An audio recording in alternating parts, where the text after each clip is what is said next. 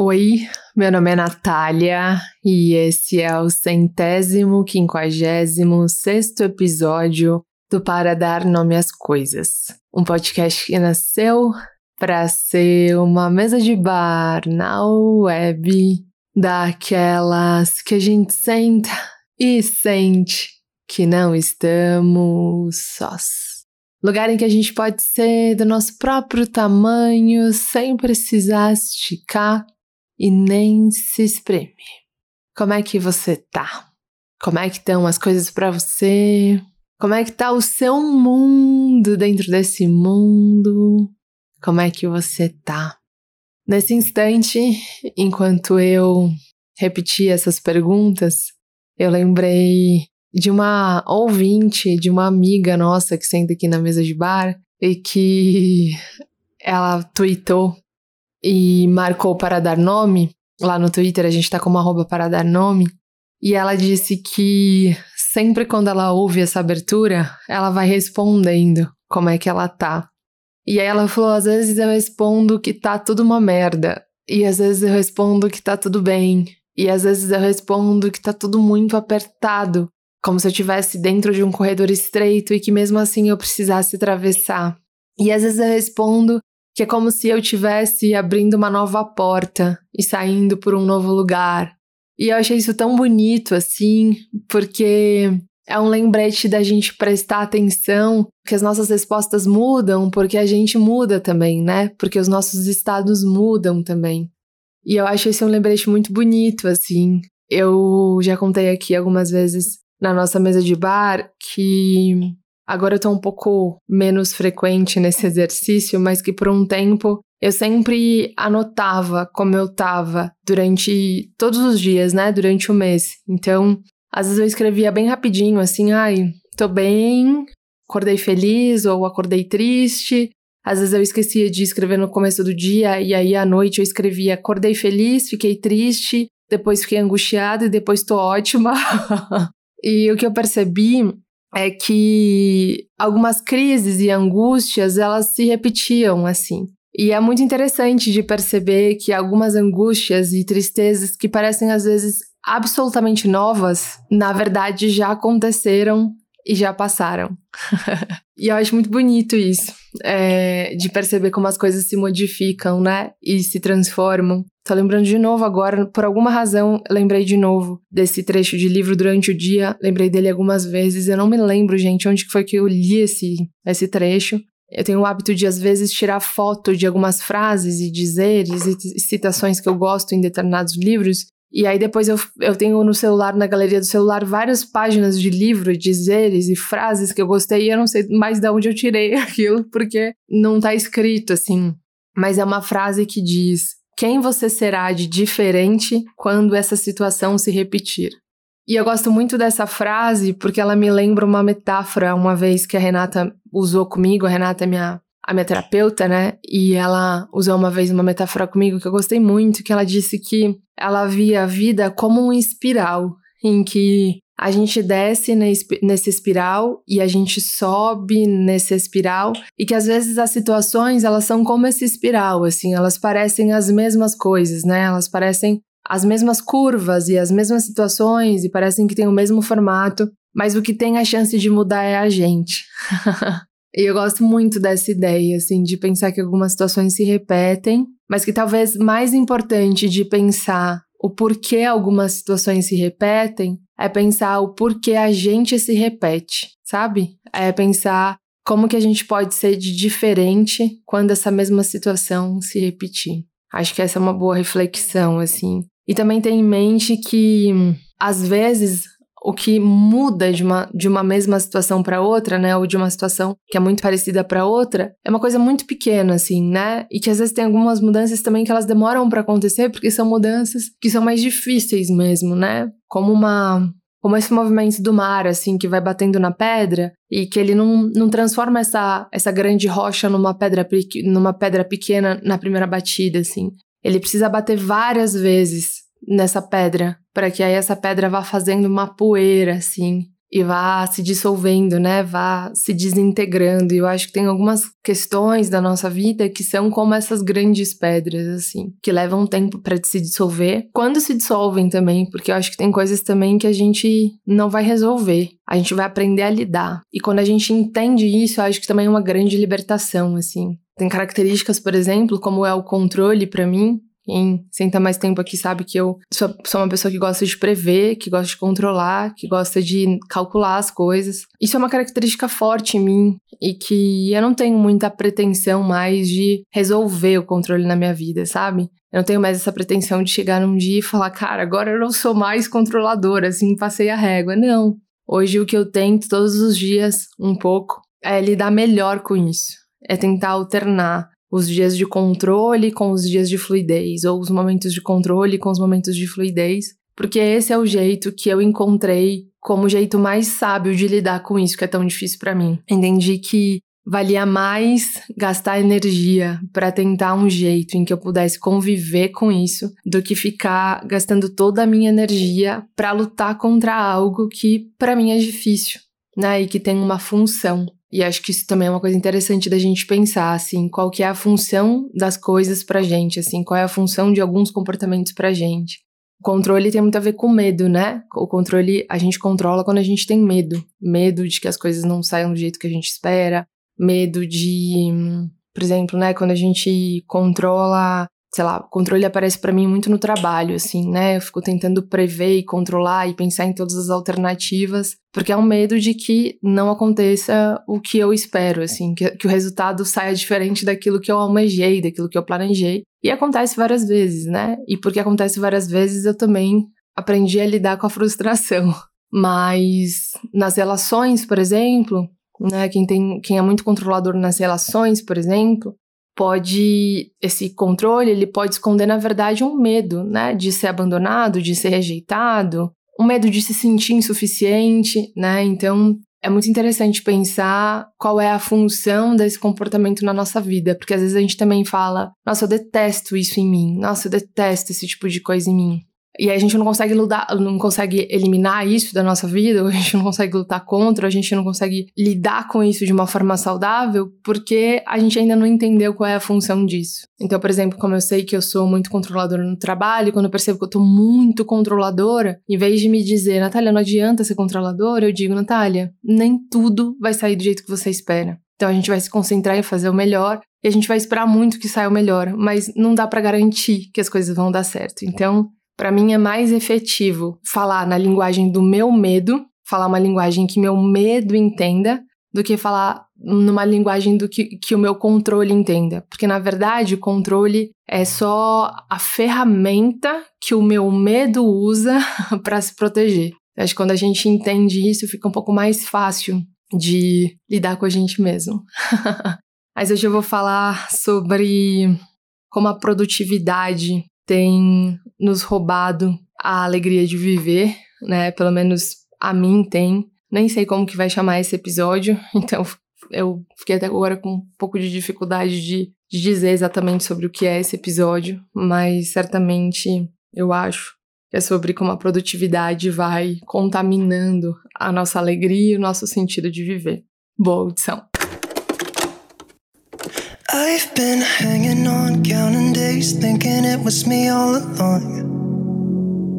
A gente estava parada na frente do letreiro do cinema e a Amanda foi lendo um por um, procurando um filme que tivesse um horário em que a gente pudesse pagar pelos ingressos e entrar na sala. Só que não tinham muitas opções e as que a gente tinha encontrado ali, elas não contemplavam uma sessão às duas da tarde de uma segunda-feira, véspera de feriado, que era exatamente aquele momento que a gente estava ali. Então a gente acabou desistindo e continuou andando ali pelo conjunto nacional.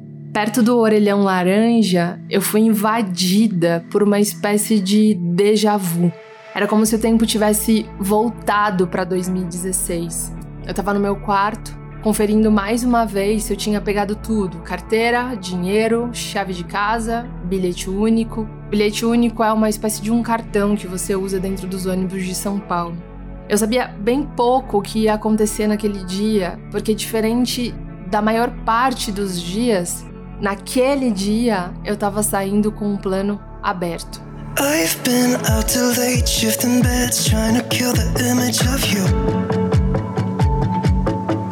Got a million stupid reasons not to call. It's just that I want to. Antes de descer até a bilheteria, eu tinha parado exatamente naquele mesmo lugar que eu tinha parado com a Amanda. Na frente daquele monitor, daquela tela, eu fiquei torcendo para que algum filme tivesse um horário parecido com aquele que estava no visor do meu celular. A sorte estava boa para mim naquele dia. Deu tempo de eu comprar os ingressos, comer um croissant e tomar um café antes de entrar na sala. Eu não lembro exatamente qual era o nome do filme, eu também não lembro o gênero, eu não lembro. Mas isso importa muito pouco, porque naquele dia a satisfação daquele momento não dependia do resultado daquele filme, não dependia do gênero do filme, não dependia do roteiro, não dependia do que ia acontecer. Aquela satisfação, ela estava acontecendo o tempo todo, justamente porque eu tinha decidido sair com aquele plano aberto justamente porque aquele plano poderia ser qualquer coisa, porque o valor daquele plano ele não estava no resultado, mas na execução, mas no processo.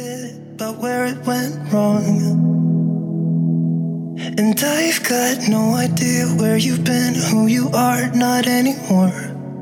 A gente foi andando ali pelo Conjunto Nacional, eu e a Mãe, enquanto eu contava essa história para ela. Caramba, Amanda, aquele dia foi muito especial para mim. Foi muito especial. Eu lembro porque é isso, né? Você sabe, você me conhece. Eu tenho esse lado controlador, eu quero prever, eu quero calcular, eu quero saber se o filme vai ser bom antes mesmo de ver o filme. Eu quero saber se a festa vale a pena antes mesmo de entrar na festa. Eu quero saber se eu vou gostar daquele prato de comida antes mesmo de pedir aquela comida. E naquele dia, conscientemente, eu decidi que eu ia sair de casa, eu ia pegar um busão até o shopping, até o Conjunto Nacional, eu ia entrar naquele cinema, eu ia torcer para que tivesse os ingressos, porque nem sequer eu pesquisei antes se iam ter filmes naquele horário.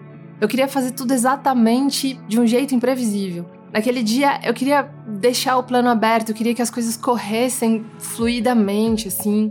Naquele dia eu só entrei no cinema, eu comi um coração, eu tomei um café, eu entrei naquela sala. E eu não lembro, eu não consigo te dizer qual foi o nome do, o nome do filme, o gênero do filme, o roteiro do filme, eu só sei que foi um momento que ficou grudado no meu corpo, porque veja só, faz anos que isso aconteceu.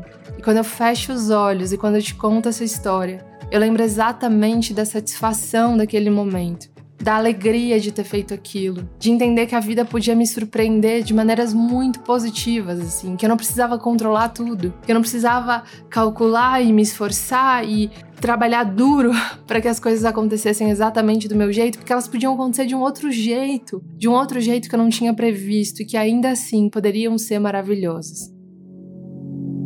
Had a million conversations in my head about where it went wrong. And I've got no idea where you've been, who you are, not anymore. Eu tava contando isso pra Amanda enquanto a gente andava ali despretensiosamente pelo conjunto nacional. E quando a gente se deu conta, a gente tinha entrado numa das livrarias dali. A gente foi andando entre os livros, lendo as capas, abrindo alguns ali aleatoriamente, rindo com umas mensagens que pareciam uma sincronia do universo com aquele momento. E quando a gente estava saindo de lá, me veio um livro, o nome de um livro do Krenak, do Ailton Krenak.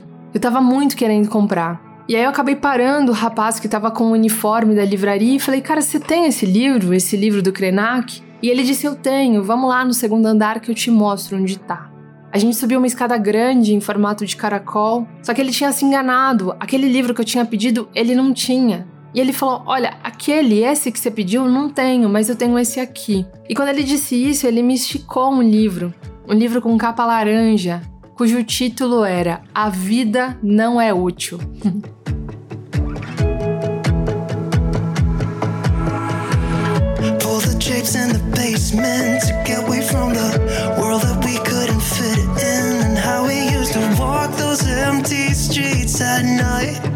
The in the basement to get away from the world that we couldn't fit in, and how we used to walk those empty streets at night in the city. Na hora, eu soube que eu precisava comprar aquele livro. Ele não era o que eu estava procurando, mas ele era o que eu precisava. E isso eu acho uma coisa muito bonita de perceber, assim. E isso é uma distinção que eu acho muito importante da gente fazer. Uma distinção entre o que eu quero e o que eu preciso. Eu queria outro livro, mas na verdade aquele livro, A Vida Não É Útil, era o, que eu, o livro que eu precisava naquele momento. Eu acredito muito nos encontros. E quem senta duas vezes aqui na mesa do Para Dar às Coisas sabe disso, assim, né? Mas o que eu falo pouco é que eu não acredito só nos encontros entre eu e você, entre as pessoas, saca? Eu acredito muito nos encontros de uma pessoa com um livro, assim, nos encontros que eu tenho com os livros, nos encontros que você pode ter com os livros. Eu acredito muito nesse tipo de encontro, assim. Eu acredito muito que tem alguns livros que chegam nas nossas mãos no exato momento que eles precisam chegar, assim, como um plano sincrônico do universo.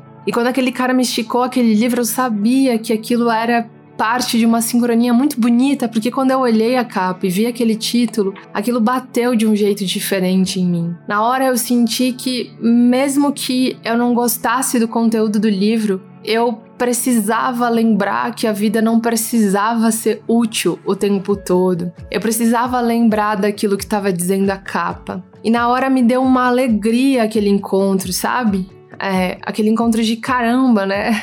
Eu nem sabia que eu precisava lembrar disso até que esse livro me lembrou. E aí eu peguei a, a, o livro assim da mão do vendedor e eu andei até o leitor para ver qual era o preço do livro. E apareceu ali no visor. R$ 34,90. E aí falei, cara, massa, né? R$ 34,90 tá um preço ótimo. Só que aí no minuto seguinte eu fiz uma coisa que minou aquela alegria, assim, aquela alegria que foi desencadeada por aquele encontro com aquele livro.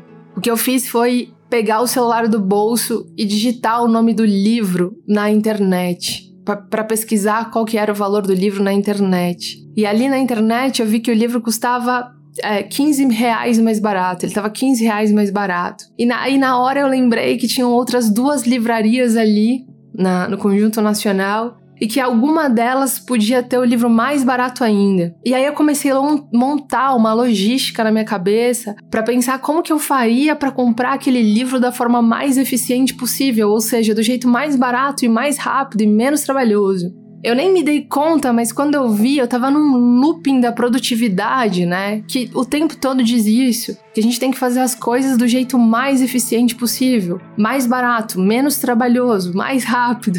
E aí, quando eu me dei conta, tava rolando uma sequência, assim, um, uma playlist de todos os vídeos de especialistas em finanças que eu assisto rodando na tela de fundo da minha cabeça, sabe? Dizendo que a gente precisa pesquisar muito todas as coisas que a gente for comprar. E aí, quando eu me dei conta, eu tava no meio da livraria, segurando o livro, exausta, porque nem era mais sobre ter aquela experiência com aquele livro que eu tinha gostado tanto e que tinha vindo num momento tão especial para mim, num momento de sincronicidade, nem era mais sobre isso. Era sobre dar conta de uma produtividade que transforma qualquer coisa num checklist interminável, porque quer arrancar o melhor resultado de tudo, inclusive daquilo que a gente faz no nosso descanso.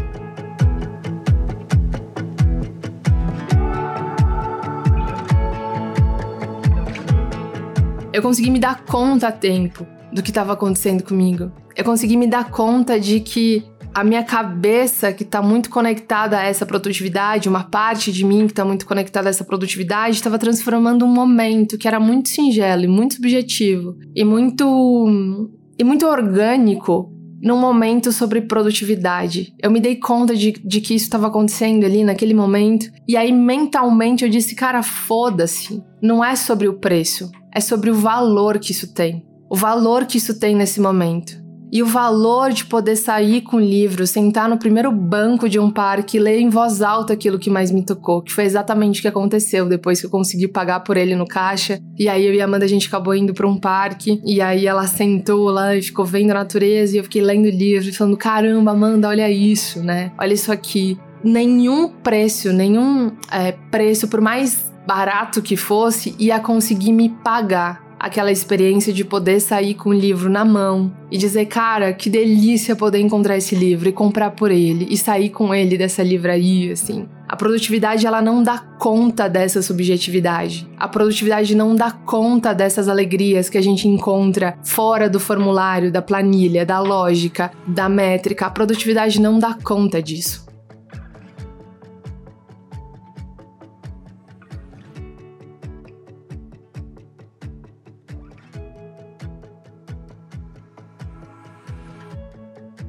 Num mundo tomado pela produtividade e pelas regras e pelos manuais e pelos caminhos que faça isso e você terá isso e pelos atalhos. Eu tenho acreditado cada vez mais que a gente precisa chutar alguns baldes, se levantar de algumas mesas, deixar cair algumas regras e conselhos e lembrar que a vida tem graça por ser às vezes um projeto aberto a gente sabe que não é toda hora que dá para fazer isso. A gente é da classe trabalhadora, a gente tá na mesma página.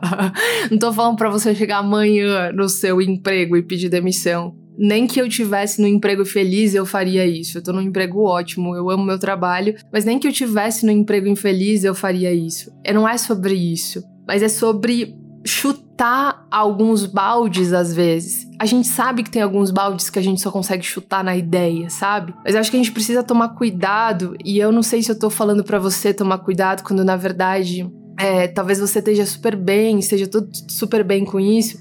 Mas o que eu tenho falado para mim em voz alta, e talvez por isso que eu tenha trazido até aqui, aqui essa conversa é que a gente precisa tomar cuidado com essa produtividade que vai contaminando tudo, né? Tipo um copo de água que cai na mesa e que aí ele vai molhando devagarzinho tudo e quando você se dá conta tá tudo molhado, tá tudo contaminado por essa lógica, né? A gente tem que tomar cuidado com essa produtividade porque é uma vida que é só produ produtiva, uma vida que tenta prever sempre o melhor resultado de cada coisa, do trabalho ao ócio, ela perde o gosto, a surpresa, o inesperado. Ela vai virando só uma coisa que dá para encaixotar, ela vai virando só um checklist que a gente vai ticando como é, a forma mais fácil de conseguir, a forma mais barata de conseguir, a forma mais simples de conseguir. Eu lembro muito disso, assim, uma época que eu tava. É isso, né? Eu curto muito. É, é... Ah, ver vídeos sobre finanças pessoais, gosto de, de ler sobre psicologia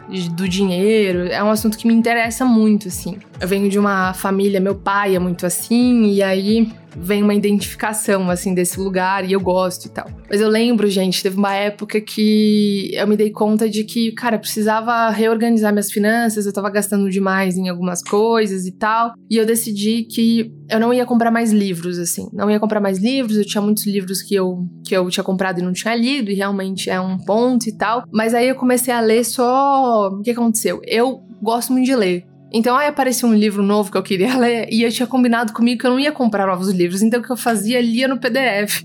E para mim era sempre uma experiência traumática, assim, porque era o mais barato a se fazer, né? Tava, tava tirando nota 10 na prova das finanças pessoais, só que eu tava, tava infeliz, assim, porque eu não tava conseguindo satisfazer.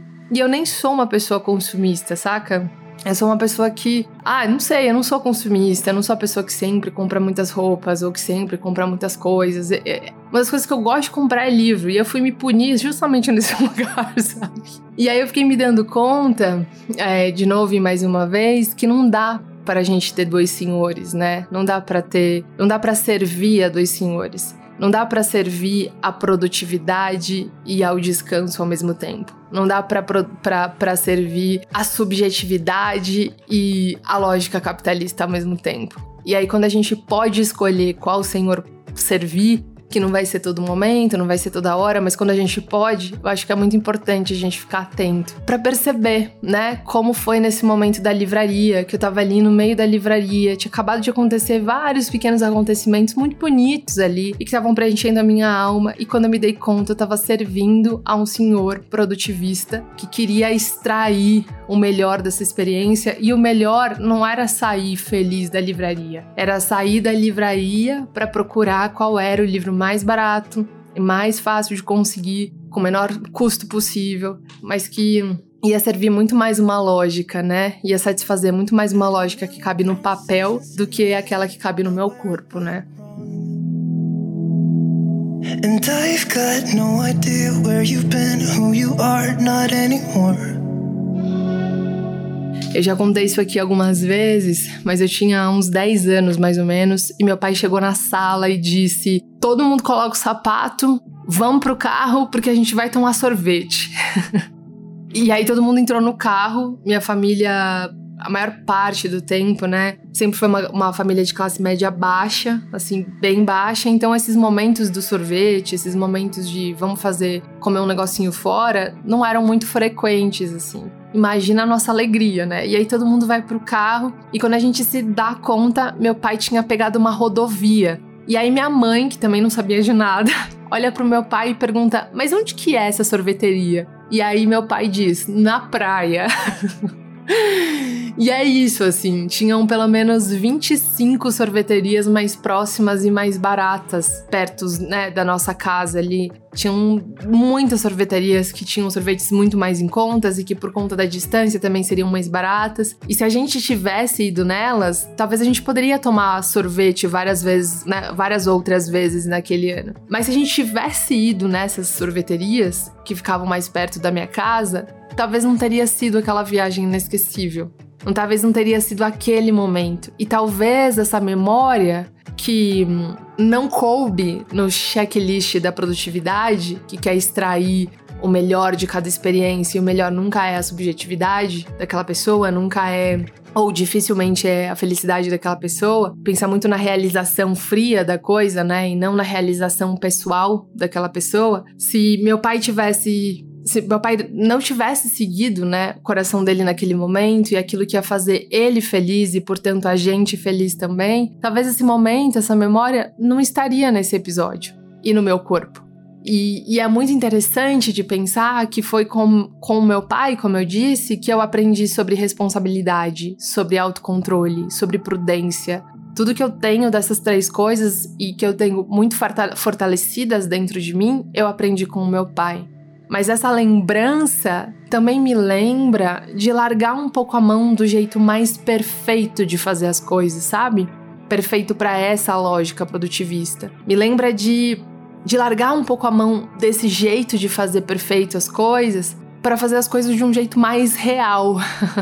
me lembra que muitas coisas não é sobre fazer perfeito, é sobre fazer real. Não é sobre preço, é sobre valor. Não é sobre prever e calcular o resultado, mas sobre se abrir e assumir o risco e a responsabilidade do que te faz feliz, nem que seja às vezes. Got a million stupid reasons not to call. It's just that I want to. Do you remember how we eu lembro de muito tempo atrás, assim, acho que. Muito tempo não, acho que faz uns dois anos mais ou menos, porque vez ou outra isso é uma reflexão que, que me toma conta, e aí eu falo, cara, preciso largar um pouco a mão desse controle, preciso largar um pouco a mão dessa identificação com essa lógica produtivista, né, e tal. Preciso abrir mão um pouco disso.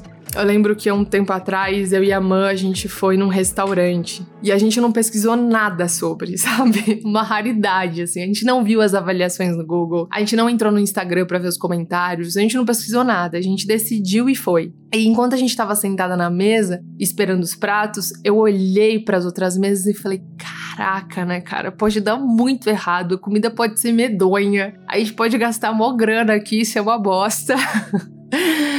Mas aí, logo na sequência, me veio um outro pensamento que foi: não importa o resultado, importa a experiência. Se eu conseguir me concentrar na experiência e não no resultado, vai ter valido a pena. Pode ser que seja ruim, pode ser que seja ruim, pode ser que eu perca dinheiro, pode ser que eu perca dinheiro, pode ser que eu me arrependa, pode ser que eu me arrependa. Mas o, o meu foco nesse momento não é o resultado, é a experiência. E foi muito interessante porque a, enquanto a gente esteve lá, o sentimento que tomou conta de mim foi um sentimento de curiosidade, assim, sabe? Daquela coisa de meu, e aí? O que, que, será que vai acontecer? Será que a comida vai ser boa? Será que. Como que é essa comida aí que a gente pediu? Será que ela é interessante? Será que ela é doce ou será que ela é amarga? O que será que vem, assim? Muito desse lugar de o que será que vem? E aí eu lembro que no final o prato era uma delícia, mas ele ser uma delícia foi só um plus, assim, porque o processo todo tinha valido a pena. O processo todo tinha sido interessante. A gente sabe que não dá para fazer isso com tudo, até porque tudo é muita coisa. E é isso, tem coisas que a gente faz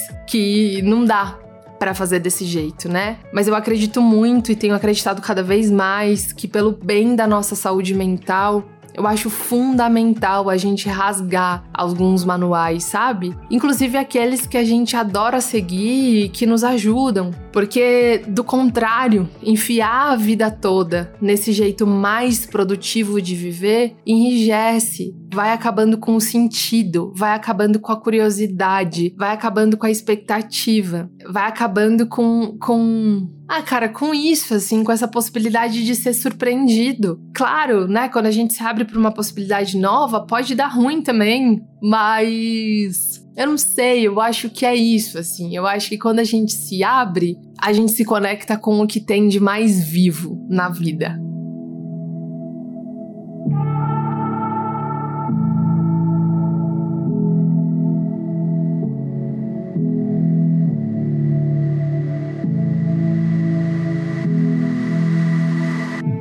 So, you're someone I used to know. Mas não é só para alegria e para espontaneidade que a produtividade é um perigo. Ela também é um perigo para os nossos afetos.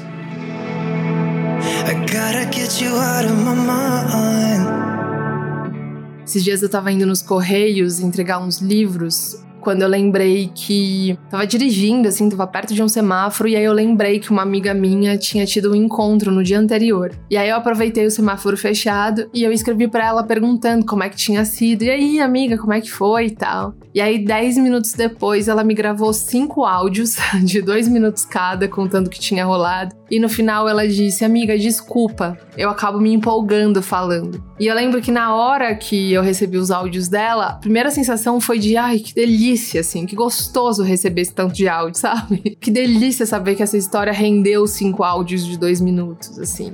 E aí a primeira coisa que eu gravei para ela de, de áudio foi dizendo isso, assim, né? Amiga, eu não quero que a produtividade e o capitalismo roubem as nossas conversas longas, assim. Então, por favor, não se desculpe, assim. Porque o capitalismo e a produtividade roubam tantas coisas da gente que se eles também roubarem as nossas conversas longas, eles vão ter roubado demais, assim. E claro que tem horas que eu tô na fila do mercado, tô na fila do mercado ligando para marcar consulta, ou tô na fila da, do banco mandando aquele e-mail atrasado, e, e às vezes a gente não consegue fazer ou conversar ou trocar áudio ou trocar mensagem do jeito que a gente gostaria, assim, mas eu tenho tentado muito preservar esse espaço dentro das minhas relações e dentro da minha vida, assim, para que a produtividade, para que o capitalismo, para que todas as outras coisas que são movidas por esses dois senhores não roubem, não roubem de mim aquilo que só os afetos podem me dar, sabe? E esse é um dos jeitos que eu tenho tentado de proteger isso, assim, de, cara, pode mandar áudio longo, assim, pode mandar áudio, áudio longo, pode me contar como foi em detalhes, porque eu acho que o capitalismo e o produtivismo já nos roubaram coisas demais. E eu não gostaria, e eu não quero. E eu acho que você também não deveria deixar que eles roubassem de você os seus afetos, sabe? Tempo para conversas longas, assim. Essa coisa do WhatsApp, né? Da gente conseguir ouvir agora o áudio em, na velocidade 2, assim. E não vou ser hipócrita, né? Várias vezes eu uso isso com muito mais frequência do que eu gostaria, mas é muito isso assim, né? São ferramentas para que para que os nossos áudios, para que os nossos afetos, para que as nossas conversas também sejam aceleradas, né? Para sobrar mais tempo, para produzir mais, para entregar mais, para fazer caber mais. E eu acho uma pena isso, né? Quando a gente vai seguindo essa lógica e vai perdendo coisas que são importantes demais pra gente. Eu sou muito do time que acredita que se dá para fazer melhor em menos tempo e de um jeito mais mais fácil e se faz sentido para você, que bom ter essas possibilidades, né? Mas tudo é muita coisa e eu acho que quando tudo é afetado por essa lógica, a gente perde muito também. All I got is this Polaroid picture of us from June 24th. It's where I kissed you for the first time. Laid on your sheets. You gave me your heart and said you trusted with me. But all I did was let you down time and time again. It wasn't my intention. Maybe we should have been friends.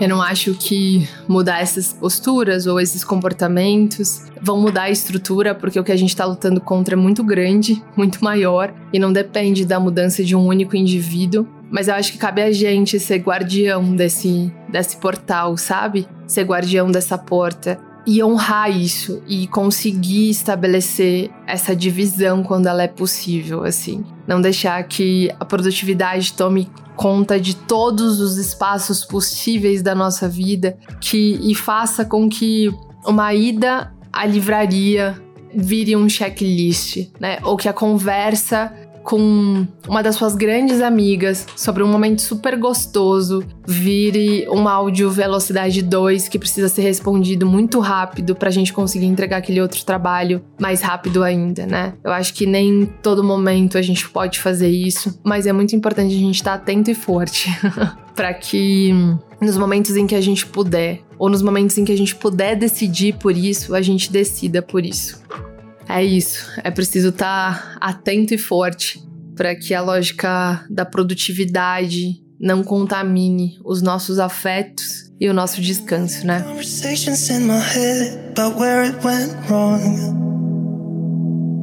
And I've got no idea where you've been, who you are, not anymore. É isso, gente. Espero que esse episódio tenha te feito uma boa companhia. Espero também, com sorte, que ele tenha feito sentido para você. Se você gostou, se fez sentido para você, você conta pra gente como te chegou. Você pode usar a capinha desse episódio no nosso Instagram, que é para dar nome às coisas, pra contar pra gente. Pode também twittar e marcar o para dar nome, que é o jeito que a gente tá lá no Twitter. Se você gostou muito, você ainda pode fazer mais uma coisa por nós, que é dar cinco estrelinhas embaixo da nossa foto. A gente vai ficar muito feliz. E se você for, assim, fã hard do Para Dar Nome às Coisas, você ainda pode apoiar o nosso trabalho no Apoia-se. Quem apoia ganha uma das recompensas. Uma das recompensas é uma carta exclusiva que a gente manda no final de, do mês, né? Todo o último dia do mês a gente manda. Ou também pode ganhar um episódio exclusivo só para assinantes. Do mês passado foi sobre ressignificar as relações, mas a gente também já falou sobre o medo do sucesso, qual mais que foi, gente? Agora me esqueci, mas eu lembrei desse. Tem sido muito gostosa a nossa troca por lá também. Então é isso. Se você puder, quiser, conseguir, você pode apoiar o Paradar no Minhas Coisas em apoia-se.com barra Paradar no Minhas Coisas. É isso, gente. Obrigada por ter feito companhia pra gente até aqui. A gente se encontra na semana que vem. Tem episódios novos todas as quartas-feiras. Um beijo e até lá.